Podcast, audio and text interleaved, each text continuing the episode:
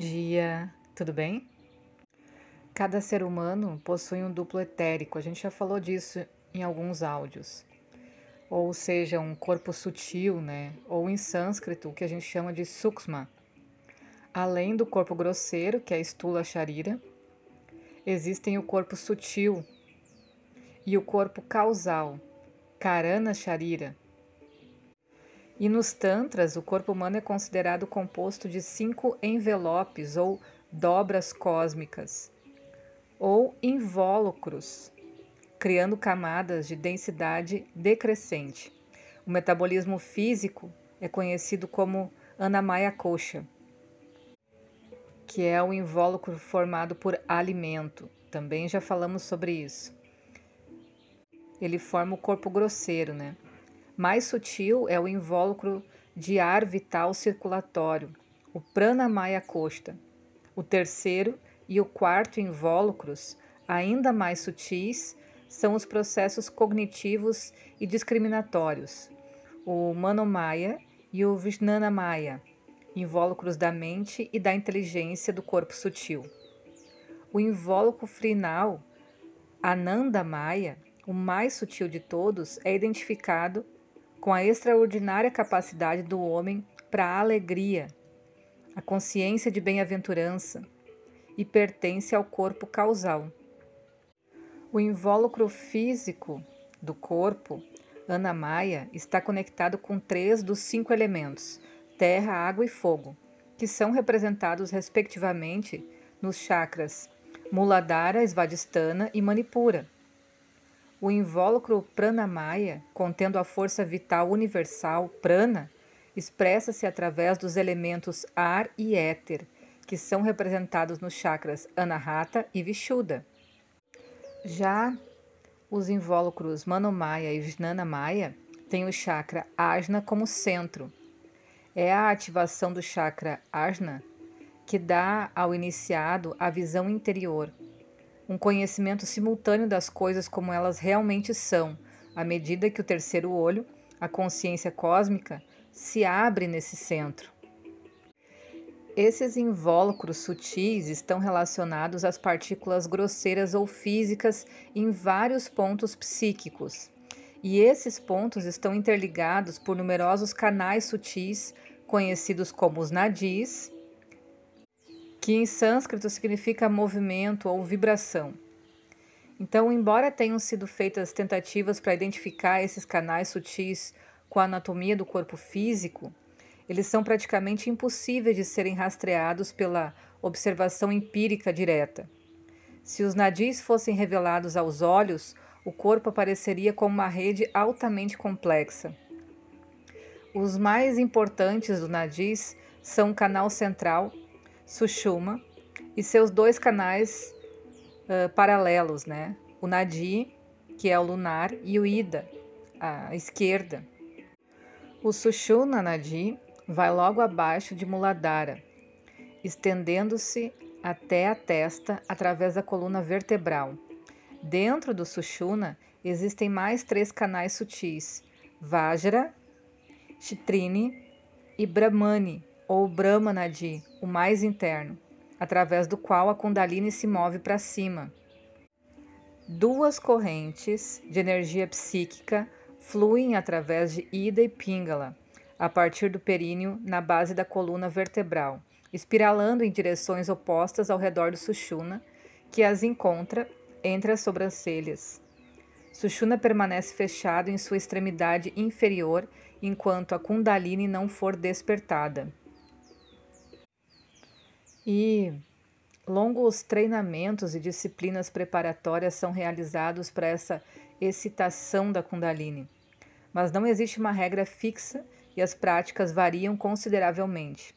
Para ativar essa energia da Kundalini através de métodos yogis para a jornada ascendente ao longo do Brahmana Adi, né? o aspirante deve reunir toda a força e habilidade sob o seu comando, assumindo a postura que achar mais adequada.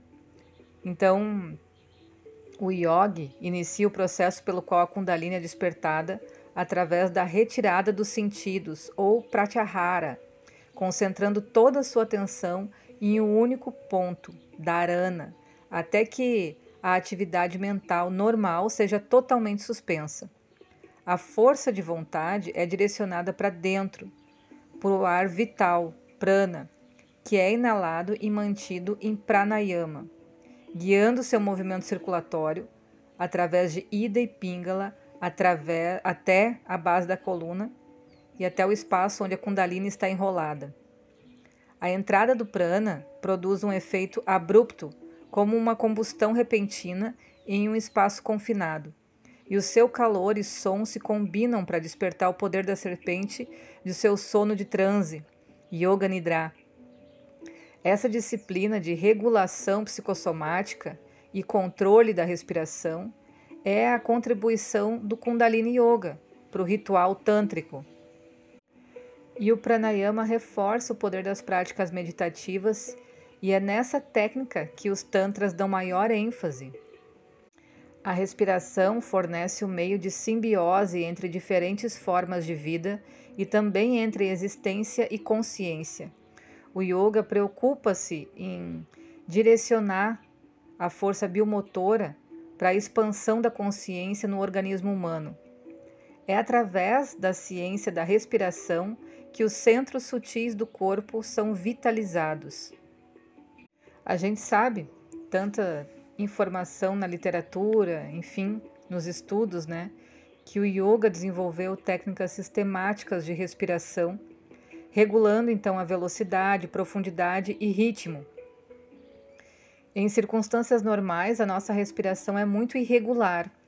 A respiração e a expiração não são apenas superficiais, mas também carecem de harmonia.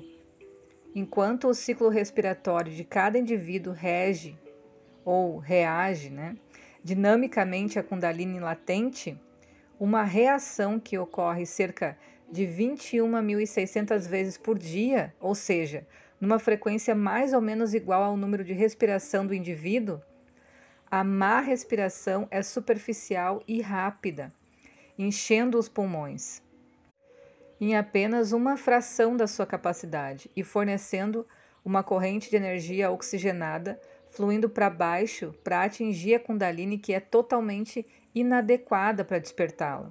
Não tem força suficiente para fazer isso. E Yogananda, na sua autobiografia, narra a explicação do seu guru de que os antigos yogis descobriram o segredo da ligação entre a consciência cósmica e o domínio da respiração. Ele escreve no livro que o Kriya Yogi direciona mentalmente a sua energia vital para girar para cima e para baixo em torno dos seis centros espinhais, plexos, medula, cervical, dorsal, lombar, sacral e coxígeo, que corresponde aos doze signos astrais do zodíaco, o simbólico homem cósmico meio minuto de revolução de energia ao redor da sensível medula espinhal do homem afeta o progresso sutil em sua evolução. Aquele meio minuto de cria equivale a um ano de desenvolvimento espiritual natural. Então, o pranayama é reforçado por práticas yogis como asanas, né? mudras, mantras, bandas, e, primeiramente, é preciso adotar uma posição corporal compacta e relaxada que pode ser sustentada por longos períodos. Em Padmasana, postura de lótus, senta-se com as pernas cruzadas, o pé direito apoiado na coxa esquerda e o pé esquerdo cruzado sobre a perna direita. Em Siddhasana, postura de realização, o calcanhar esquerdo é pressionado firmemente no períneo e o calcanhar do pé direito é colocado na coxa esquerda, tocando o abdômen. Em ambas as posições, o corpo fica ereto, com a cabeça, o pescoço e a coluna vertebral equilibrados naturalmente em seu eixo. Os olhos estão direcionados para a ponta do nariz para uma concentração profunda, enquanto as mãos ficam sobre os joelhos. Os yogis explicam que sentar-se com as pernas cruzadas em qualquer uma dessas posturas proporciona uma base triangular estável que sustenta o circuito fechado do campo de energia. E o primeiro passo do pranayama é regular a respiração. O ritmo é muito importante, porque é ele que apoia a concentração e aproveita o impulso do sistema nervoso autônomo. Ao respirarmos mais profundamente e profundamente mesmo, começamos a absorver a corrente prânica máxima a cada inspiração. Para prosseguir, é necessário um conhecimento do faseamento das unidades de respiração. Cada unidade consiste em três partes: inalação, retenção da respiração em qualquer ponto durante a inspiração, principal método de absorção de energia da atmosfera, e expiração do ar utilizado. O ritmo respiratório equilibrado depende de atingir a proporção correta entre essas três unidades.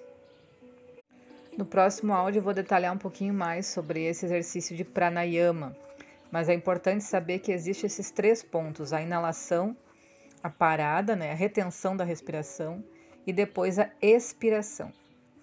Até o próximo áudio, bons estudos, beijo!